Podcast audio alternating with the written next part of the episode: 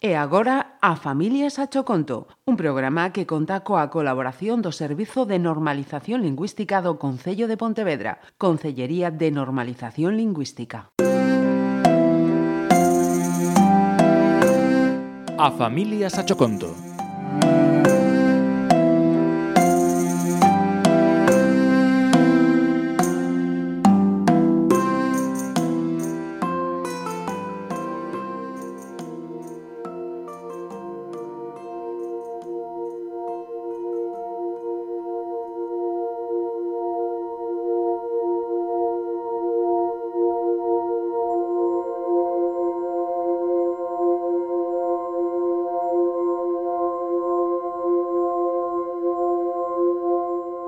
Unha noite de lúa chea, no claro do monte onde estaba a casa de Xoán, un neno que era moi especial, porque o día do seu aniversario era o 29 de febreiro, que era no día que estaban.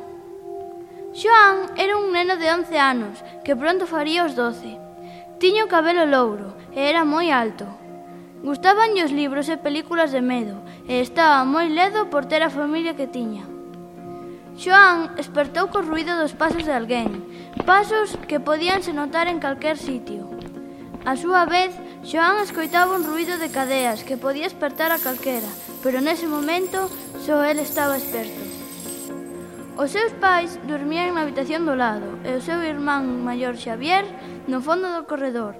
Os seus avós dormían no seguinte andar. Cando os pasos se detiveron diante da súa porta, Xoán estaba nervioso como un flan. Só el estaba esperto e ninguén máis. Alguén estaba facendo un ruido extraño diante da súa porta. Xa pensaba que todo estaba rematado cando a criatura botou a andar polas estreitas escaleiras. Pero, que sería? Xoán saiu con moito medo da súa habitación de que non o papara esa criatura. Nese intre viu a alguén baixar as escaleiras cunha túnica negra, pero a súa cara non a puido ver ben pola escuridade. Xoan estaba moi asustado, pero armouse de valor e baixou pola estreita escaleira pola que baixara aquel ser.